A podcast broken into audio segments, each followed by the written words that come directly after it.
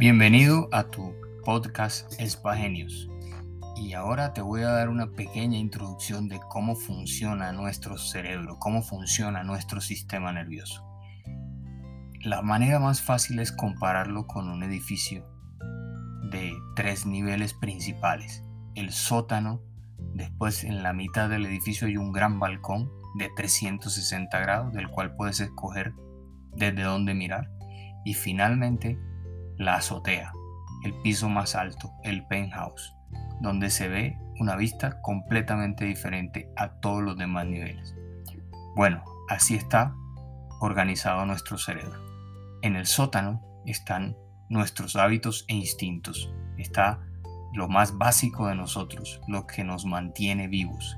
Y aquí lo asemejo con una serpiente, porque la serpiente tiene solamente tres posibilidades de responder. Huida, atacar o parálisis. Huida, ataque o parálisis. La mayoría del tiempo estamos en ese modo, en ese cerebro reptil, en modo serpiente, en modo reptiliano. O huimos de los problemas, o atacamos a quien nos trae el problema, o nos paralizamos esperando a que se solucione solo. Y sabemos todos que ninguna de estas tres respuestas es fundamental. Ninguna de estas tres respuestas nos lleva hacia adelante. Ninguna de estas tres respuestas nos hace ser mejores personas. En el siguiente nivel de nuestro gran complejo está el sótano. Después del sótano está el balcón. El balcón de 360 grados. Y aquí es donde están las emociones.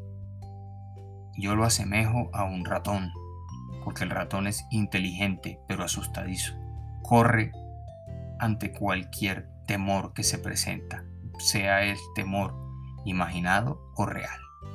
Y bueno, en el cerebro emocional están las emociones y los sentimientos. Iniciamos nuestra vida sin emociones, ¿sí? solo con sensaciones y le vamos poniendo significados a esas sensaciones y eso es lo que termina gobernando nuestra vida. Aquí quiero que te preguntes de quién son tus emociones, quién es el dueño de tus emociones. Y pasamos al último nivel, el penthouse, la azotea, el cerebro racional.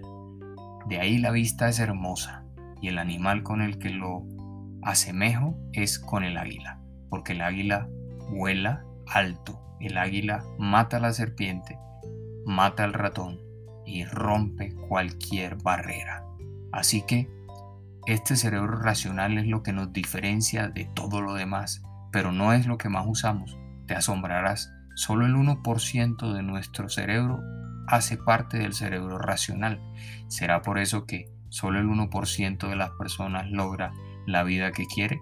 Para aprender el cerebro racional, te aconsejo que nos sigas escuchando, porque todas nuestras herramientas, todas nuestras píldoras van a trabajar para que puedas modular al ratón, dominar a la serpiente y liberar al águila. Recuerda, cambia tu mente, transforma tu vida. Te espero en el siguiente episodio de este podcast Espagenios.